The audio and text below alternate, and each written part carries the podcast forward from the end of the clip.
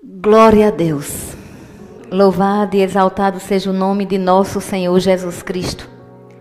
Ele vive e ele reina para todo o sempre. Amém? Deus é bom. Nós vamos receber a genuína, pura e eterna palavra de Deus. Ela nos ajuda em todas as áreas. Nós estamos nessa terra para sermos guiados pelo Espírito Santo. E estamos nessa terra para trabalharmos com o Espírito Santo. Hoje comemora-se aqui, né, o Dia do Trabalho. E é uma data excelente. Costumo dizer que um trabalho bem feito é o mais alto testemunho que podemos dar do nosso caráter. Perguntaram uma vez a Lutero o que um bom sapateiro deveria fazer sendo cristão.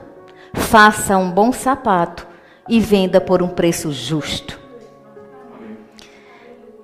O trabalho ele enobrece o ser, dignifica o ser. E quando falamos de trabalho, não devemos categorizar o trabalho mais importante. Porque todo trabalho é importante. A referência a trabalho é tudo que se faz e que na nossa conjuntura atual não limita-se apenas a uma remuneração. Até porque salário é uma coisa, remuneração é outra. E nós precisamos entender a importância das recompensas dos esforços. Porque assim nós vamos ser justos conosco e justos com as outras pessoas. E que Deus abençoe os trabalhadores do Brasil e todos os trabalhadores que estiverem me ouvindo essa hora. Que o Senhor lhes abençoe com saúde, porque sem saúde não tem trabalho. Sem saúde não tem prosperidade. E saúde, amados, só quem pode dar é Deus. Fazendo referência a trabalho, a Bíblia é enfática. A Bíblia fala inclusive dos trabalhadores de última hora. A Bíblia fala que ele será recompensado, entre aspas, né? Porque Jesus, a recompensa que ele almeja somos nós rendidos a ele. Mas ele precisa ver o fruto do penoso trabalho dele. Então, trazendo o trabalho agora para uma visão de reino de Deus. E engraçado que quando eu li esse texto, eu não necessariamente achava que ia fazer essa alusão a trabalho. A ideia de saudar os trabalhadores surgiu agora por força de data, né? por respeito ao trabalhador. Inclusive a mim também, né? Mas olhando para o texto que Deus colocou no meu coração hoje cedo, aliás, esse texto vem há uma semana comigo, estudando, mastigando, ruminando, né? Ruminar é o processo dos animais, né? Tem determinados animais que eles comem e eles ruminam para que eles tenham uma boa digestão. E o salmista Davi fez comparações no Salmo 23 sobre essa ideia de descansar. Precisamos entender algo que Deus quer nos mostrar todo o tempo. Todo o tempo, desde que o mundo é mundo, Deus quis nos mostrar Assim que Deus colocou o homem no jardim do Éden, Deus delegou que eles colocassem nomes em tudo. nomeasse. Isso era um trabalho. E às vezes as pessoas elas não querem se dar ao trabalho, né? Aí vamos para a nossa riqueza de português, de vários significados para uma palavra. Um verbo substantivo. Elas não querem se dar ao trabalho de ler a palavra. Elas preferem que alguém lhes dê mastigado. Mas em nome de Jesus, o Espírito Santo que habita em mim, Ajuda-me a falar a mensagem da fé, a palavra da fé. Mas eu não ministro sozinha, eu sou bem acompanhada. E eu sei que Ele quer te ajudar. Ele quer ajudar você se encontrar. Em tempo de crise, o Espírito Santo é perito em abençoar, em ajudar, em inovar. Palavra da vez hoje, do marketing de todas as áreas, é inovação. Sem inovação, né, as pessoas estão padecendo. É tanto que pessoas de gerações diferentes, para terem um diálogo condizente, precisam que uma geração se aproxime da outra geração.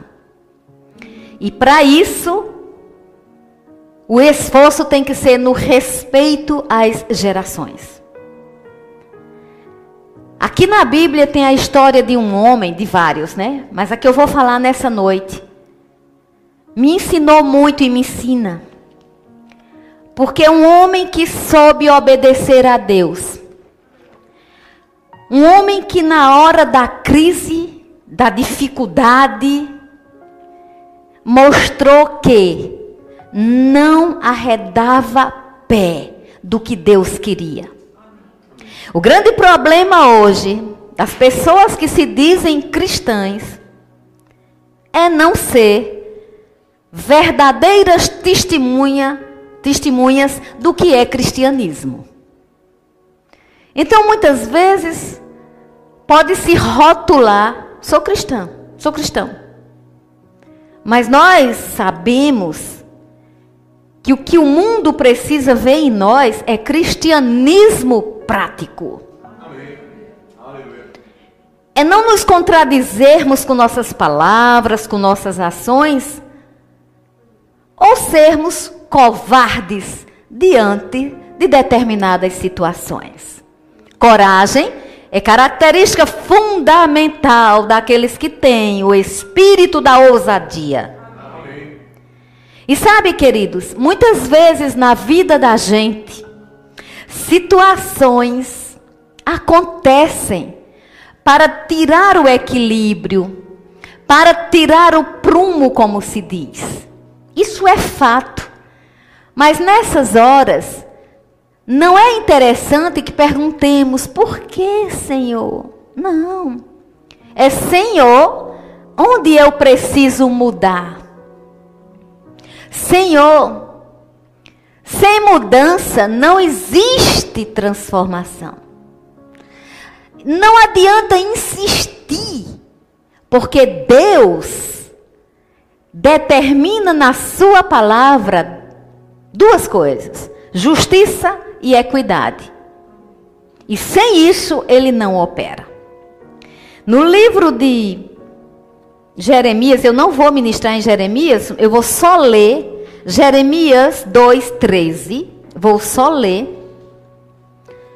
Porque dois males cometeu o meu povo, a mim me deixaram o manancial de águas vivas e cavaram cisternas, cisternas rotas que não retêm as águas.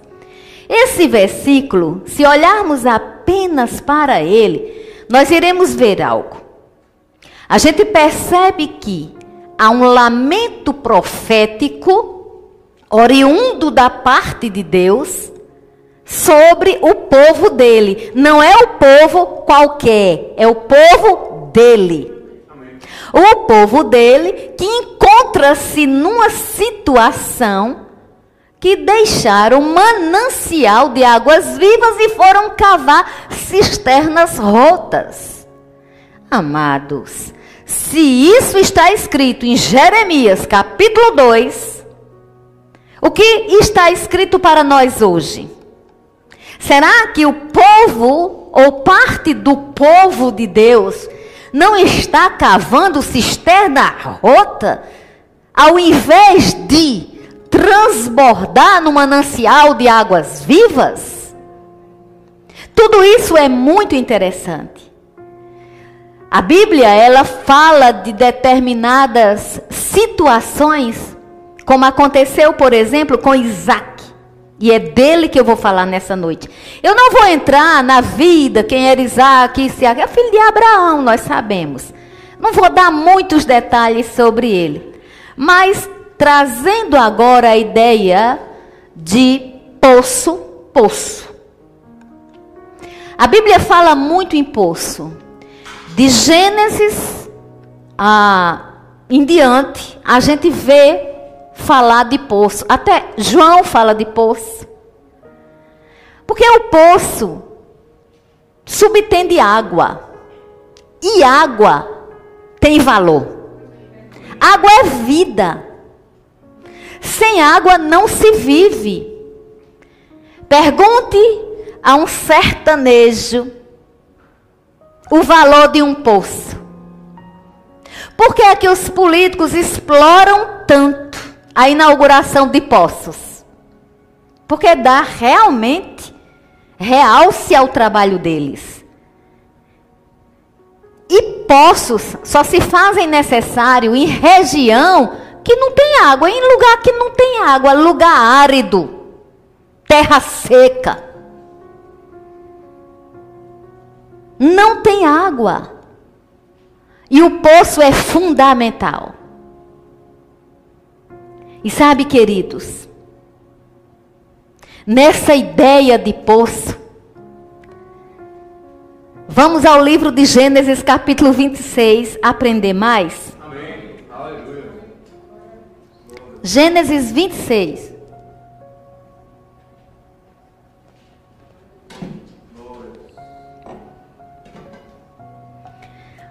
Aqui em Gênesis capítulo 26, Isaac não estava em qualquer lugar. Isaac estava na terra dos filisteus. E filisteus significava terra de inimigos terra de pessoas perversas, de pessoas mais, de pessoas invejosas. E ele estava lá. Sobrevindo fome à terra, já tinha havido uma fome nos dias de Abraão. Isaac foi a Gerar, avistar-se com Abimeleque, rei dos filisteus. Abimeleque reinava sobre os filisteus. Isaac foi ter um encontro com ele. Aí Deus apareceu e disse: Não desças ao Egito, fica na terra que eu te disser. Ou seja, Gerar, terra dos filisteus. Olha que coisa séria.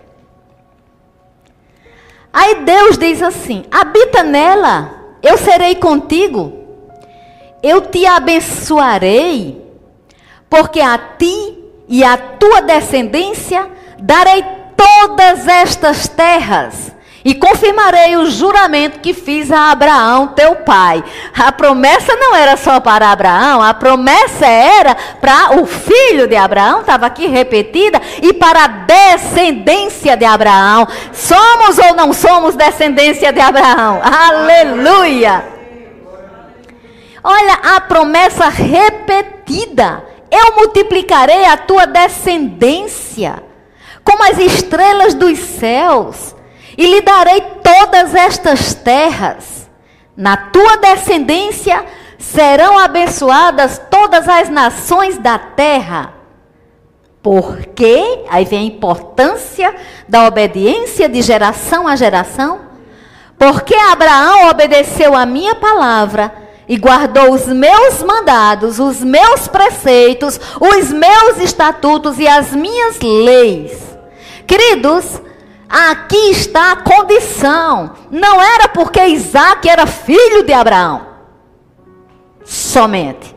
Era porque Abraão tinha obedecido e porque a mesma proposta agora se renovara para Isaac. Isaac precisava obedecer. Ele não ia simplesmente herdar sem obediência. No reino de Deus não tem herança em desobediência. Não existe isso.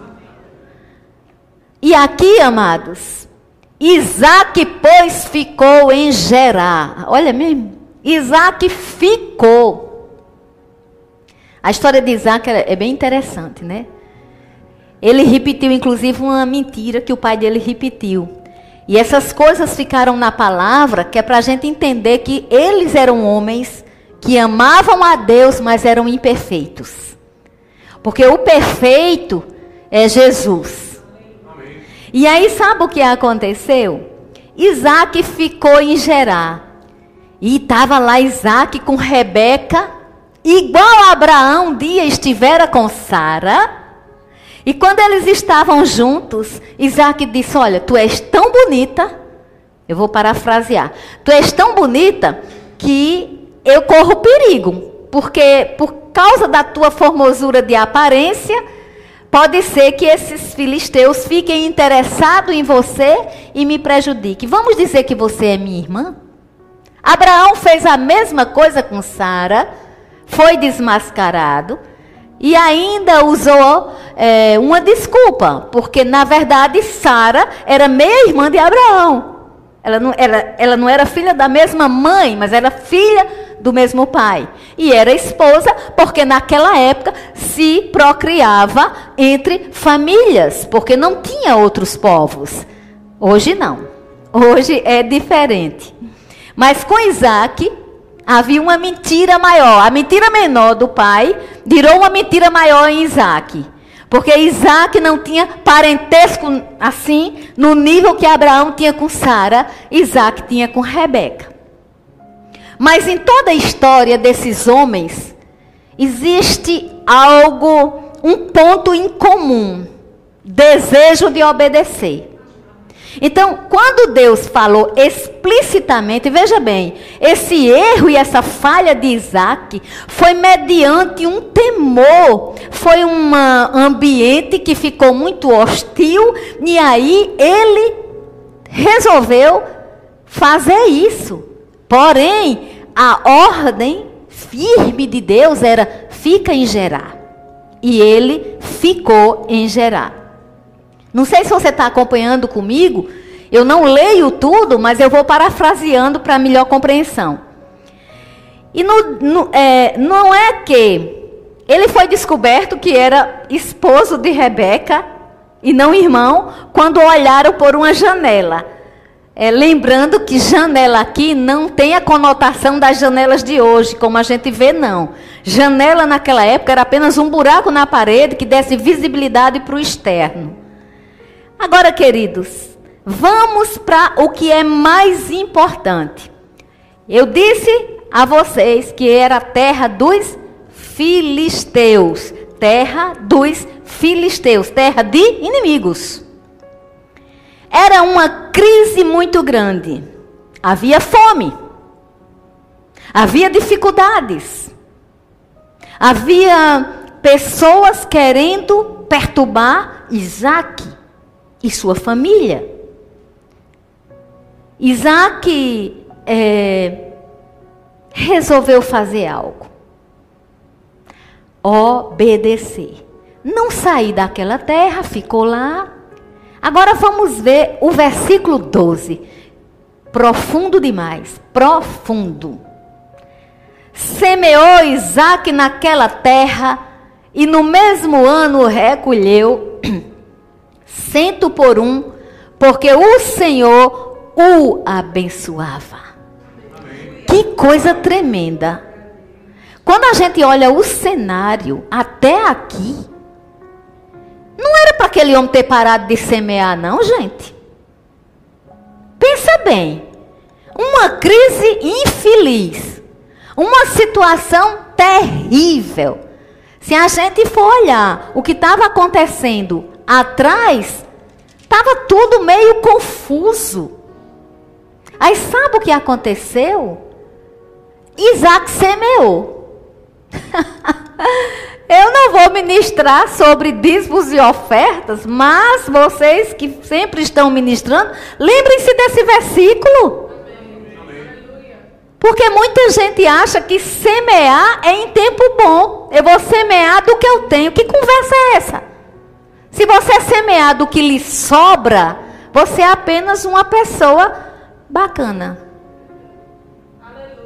Se você sabe dar as coisas do que você tem em dinheiro, você pode ser, possivelmente, uma pessoa de coração duro.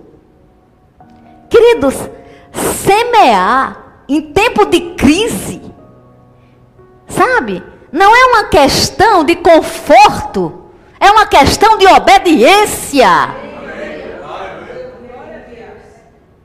trabalhar para o Senhor na seara, em tempo de conforto, não é uma questão de, ah, eu sou muito é, praticante do, do cristianismo, da palavra. Não.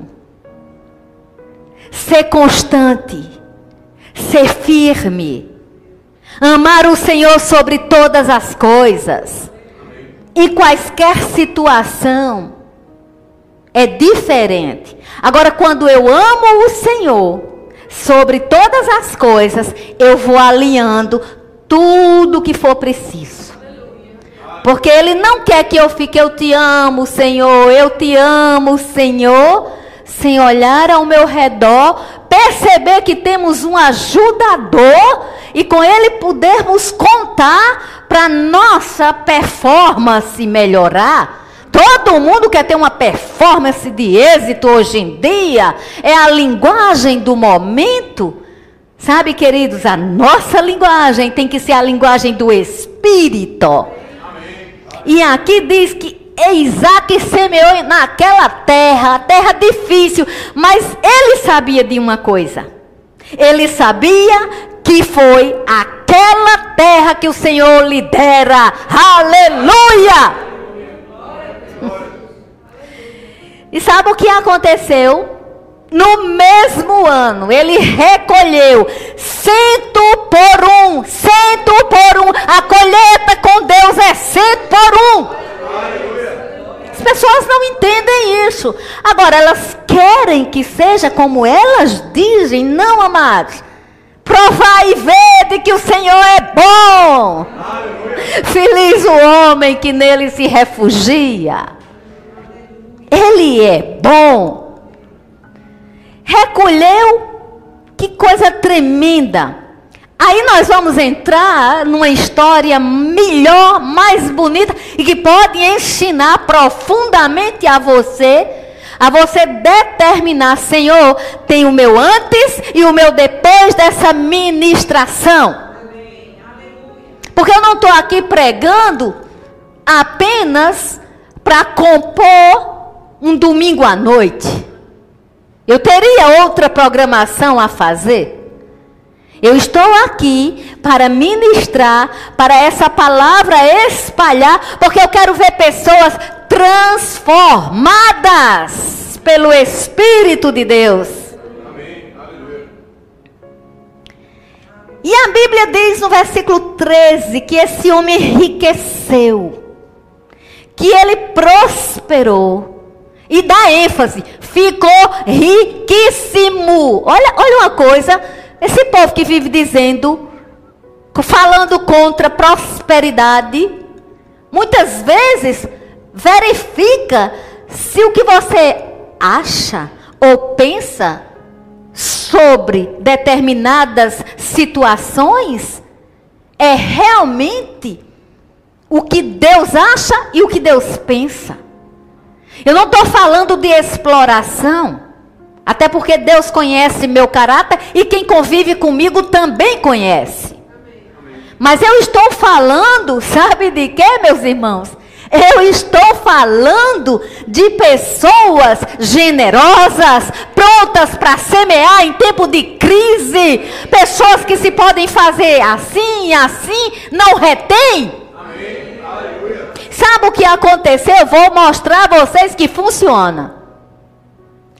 Ele ficou riquíssimo, ele possuía ovelhas, ele possuía bois, grande número de servos, de maneira que os filisteus lhe tinham inveja. Sabia que o povo tem inveja do que você tem? Ou sonde o seu coração para saber se você tem inveja do que o povo tem. Porque quando se fala de inveja, todo mundo só diz que o outro é. Convém que de vez em quando a gente ore e diga: Senhor, tem alguma raiz de inveja em mim? Se tiver estirpa em nome de Jesus, me sonda, me conhece. Porque só se acha. Todo mundo se sente muito invejado. Isso é um fato. Fala de inveja aí. Tem inveja de mim fulano, tem inveja de mim ciclano. Sim, mas quer dizer que o bebê, a bebê, a pessoa nunca teve inveja de ninguém. Nunca, nunca, nunca. Amados, de Deus não se zomba. O que o homem semear, o homem colherá. Para isso não há acepção de pessoas. E por isso, por causa da inveja que tinham, vamos trabalhar aqui numa, num pressuposto de Isaac. Né? Na, na certeza de Isaac, num pressuposto de que você é invejado. E por isso lhe entulharam todos os poços que os servos de seu pai haviam cavado nos dias de Abraão, enchendo-os de terra. Olha o que a inveja faz. Você acha que a inveja é passiva? A inveja não é passiva. A inveja, ela é ativa porque ela já gera uma atmosfera maldita. Ela gera uma atmosfera de opressão. Onde tem uma pessoa invejosa, o ambiente fica pesado. E sonda teu coração, porque ter inveja é toda vez que você critica alguém que está melhor do que você em alguma coisa. Sonda. Sonda literalmente, porque hoje é noite de poder, de transformação e de libertação. E sabe o que aconteceu? Eles, com inveja de Isaac, entulharam, jogaram, vamos chamar de lixo, né? Mas eu não sei o que eles fizeram, porque a Bíblia não é explícita mas jogaram, entulharam os poços de Jacó. Abraão tinha um trato com Abimeleque que lhe dava o direito de exploração de poços. E quando eles viram que Isaac era um homem próspero e que eles tinham inveja, então eles pensaram: só tem uma forma entulhar os poços, porque do poço tem água e da água sai a provisão. A inveja, muitas vezes, ela nem precisa fazer, o ambiente pesa, mas muitas vezes, com um olhar, com um falar, ela é mostrada. E sabe, queridos, sabe o que esses homens fizeram? Abimeleque, o rei, ainda chegou para ele e disse: Aparta-se de nós, porque já és muito poderoso do que nós. Eita, Satanás. Sabe que tem gente que está contigo, que te ajuda, que te favorece quando tu está na dor? É, te ajuda. Agora, se tu melhorar, se tu prosperar, se tu começar a ficar bem, invejoso se sente mal. Porque na desgraça, o invejoso pode até ajudar, sabia? Até ajuda, tipo assim, eu sou bonzinho, eu vou te ajudar. Mas na hora de comemorar, o invejoso tem, sabe o quê? Agonia. Que ele não pode celebrar. Por isso que está escrito: chorar com quem chora. E alegrar-se com quem se alegra. Porque só se alegra com o outro quem não é invejoso. E sabe, aqui, o rei disse: vá para longe. Você não está bem? Vá para longe. vá para longe, porque você está bem. Foi isso. Mas sabe que Isaac foi para um vale, mas não saiu de Gerar. Foi para um vale. Foi para outro local, mas não da região abençoada por Deus. Porque se Deus falou, está falado. Se Deus disse, está dito. Ponto final. Aleluia. Isaac saiu dali e se acampou aonde? No vale de Gerar. Ele, eu acredito que Isaac pensou: sair eu saio, de perto de você, porque você não está me fazendo bem também. Então eu vou sair, mas eu vou ficar em Gerar, porque é aqui que o Senhor está. Aleluia, Jeová chama. O Senhor está aqui. Tornou Isaac a abrir os poços que se cavaram nos dias de Abraão, seu pai porque os filisteus haviam entulhado depois da morte de Abraão. Isaac foi lá, cavou os mesmos poços de Abraão. Às vezes, o que Deus está querendo da minha vida, da tua vida, não é somente inovação, é despertar para o que ele já fez e o que ele pode fazer. Aleluia. Aleluia.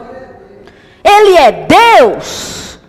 A gente não pode ficar vivendo o milagre de ontem somente. Ah, porque ontem Deus fez isso, ontem Deus fez isso. Sim, Ele é Deus de hoje, Ele é Deus de amanhã.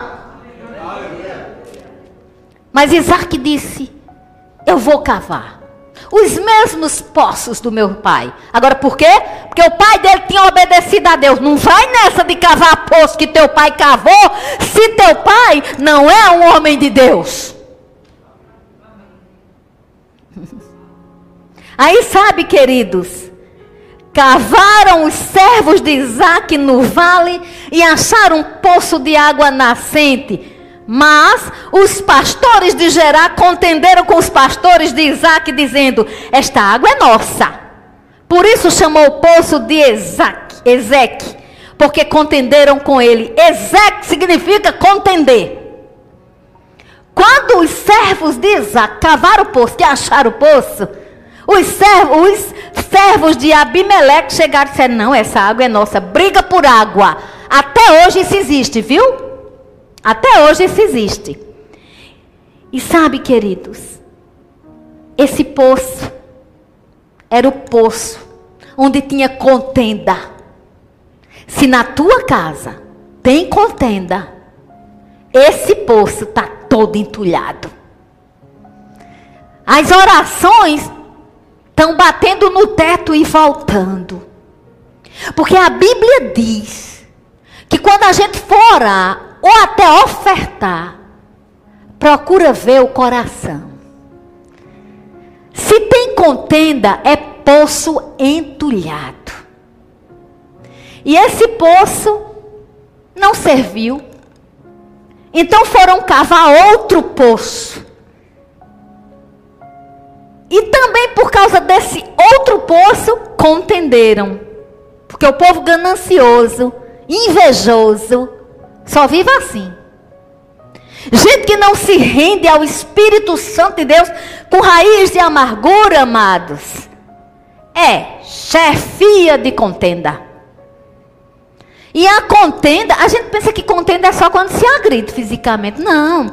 Contenda, amados, é gente de cara feia para o outro dentro de casa. Contenda é ninguém sentar para concordar com nada. Contenda é um ir orar achando que está melhor do que o outro.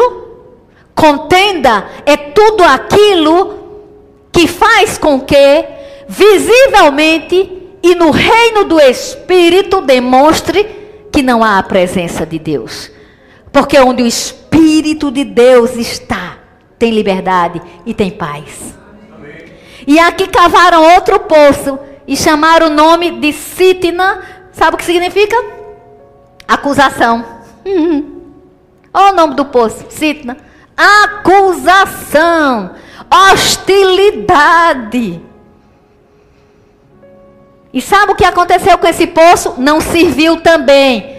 Porque hostilidade e acusação, cada um ficar querendo ter razão em tudo, o ego, o ego, inflamado, apodrece todo o corpo. As doenças psicossomáticas oriundam de quê? Egos inflamados. E aqui, o segundo poço também não serviu.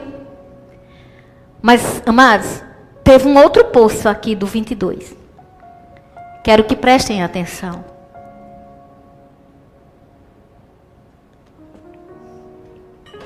Partindo dali, ou seja, foi cavar no outro espaço. Não podia cavar no mesmo lugar, né? O poço já tinha sido cavado. Partindo dali, cavou ainda outro poço, e como por esse não contenderam. Vejam toda explicação bíblica. Esse poço aqui do 22, por, por ele não houve contenda. Olha o que aconteceu.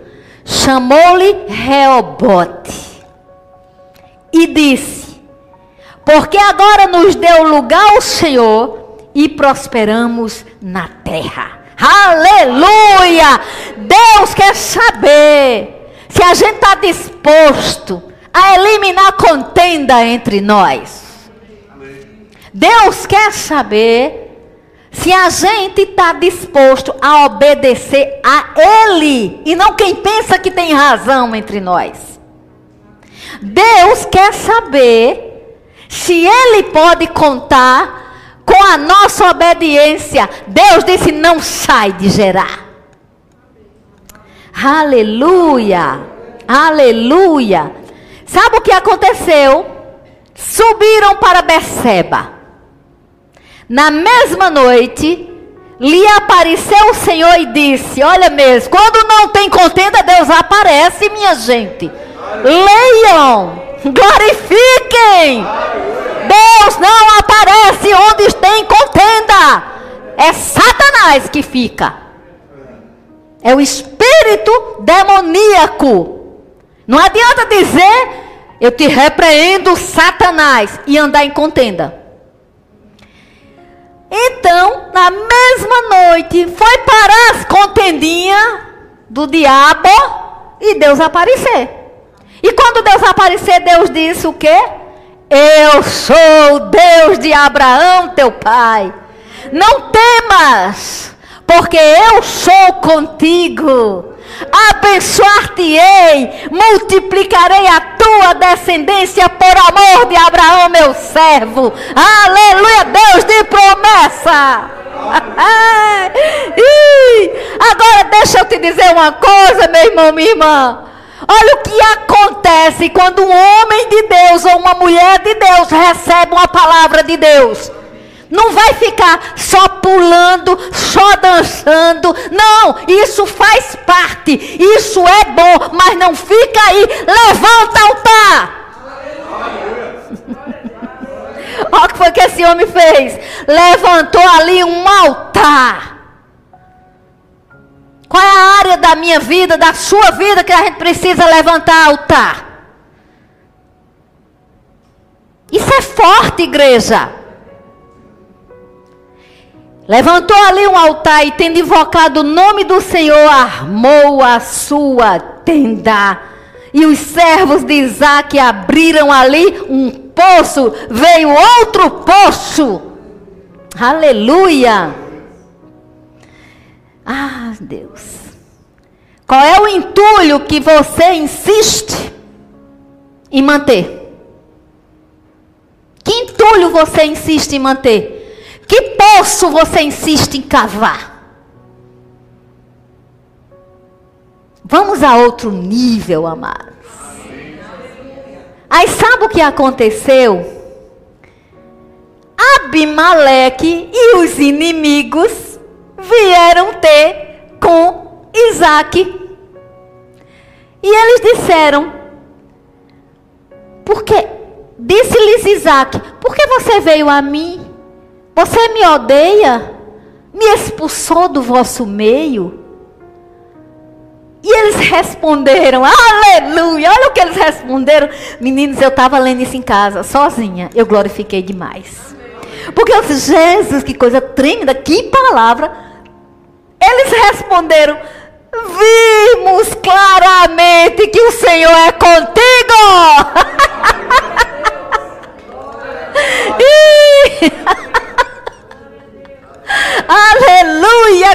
glória a Deus. Vimos claramente que o Senhor é contigo. Quando Deus é conosco, não tem como não vir. Portanto, vamos andar em unidade.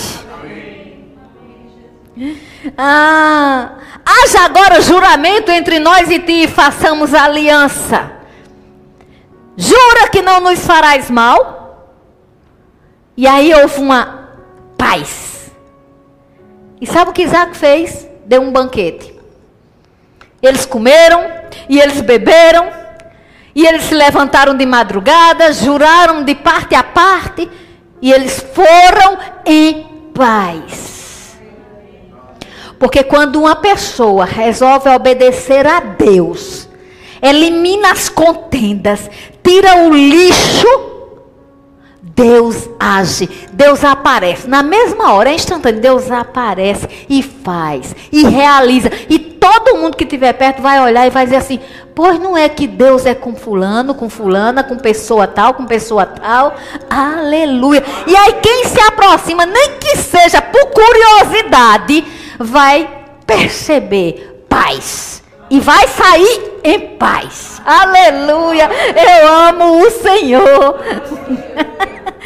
Glória a Deus, aleluia. Glória a Deus. Hum, aqui, nesse mesmo dia, os servos de Isaac vieram e, e deram notícia do poço e, e disseram assim: achamos água, outro poço. E a esse poço, veja bem, agora deixa eu te dizer uma coisa: sabe como foi o nome desse poço de Reobote? Sabe o que significa? Ampla expansão. Aleluia! Glória a Deus! Quando contenda se acaba, vem ampla expansão, alargamento. Aleluia! Profetizamos isso no ministério celebrando vida em nome de Jesus. E profetizo também na sua vida, você que está me ouvindo. Você que está me ouvindo, você está destinado a ter um poço de Reobote, é só você querer. Aleluia! Glória a Deus. Deixa Deus falar, Ele está falando agora com você. Aleluia! Glória a Deus. Sabe, queridos?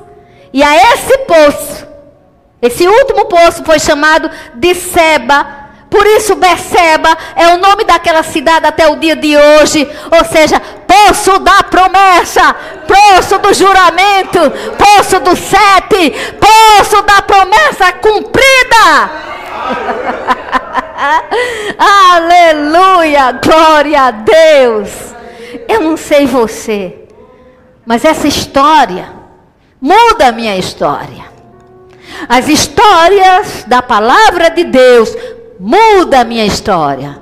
Por causa de uma compreensão que eu não arredo o pé, por isso que eu vejo Deus como Ele é. Em tempo de crise, em tempo de qualquer situação, elimina a sujeira do coração. Começa a ver o mundo pelo óculos da unção começa a entender que há no céu um Deus de poder, que não resolveu ficar lá. Ele está aqui porque o seu filho veio a essa terra, habitou entre nós, e ao subir, deixou o seu espírito. E o Espírito de Deus é poderoso para nos falar ao coração para nos guiar com a melhor instrução.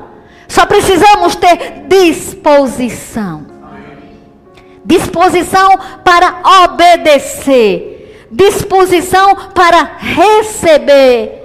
sairmos de um lugar de contenda, de hostilidade, de acusação, para um lugar de expansão, um lugar de crescimento, ouvirmos Deus falar e depois que a Deus escutarmos, erguermos constantemente um altar. Aqui eles literalmente construíam um altar. Nós já temos o altar dentro de nós. Se o Espírito está em você, se ele não tiver nessa noite o Espírito Santo, você pode receber. E sabe, queridos, eu vou finalizar no livro de João, no capítulo 4.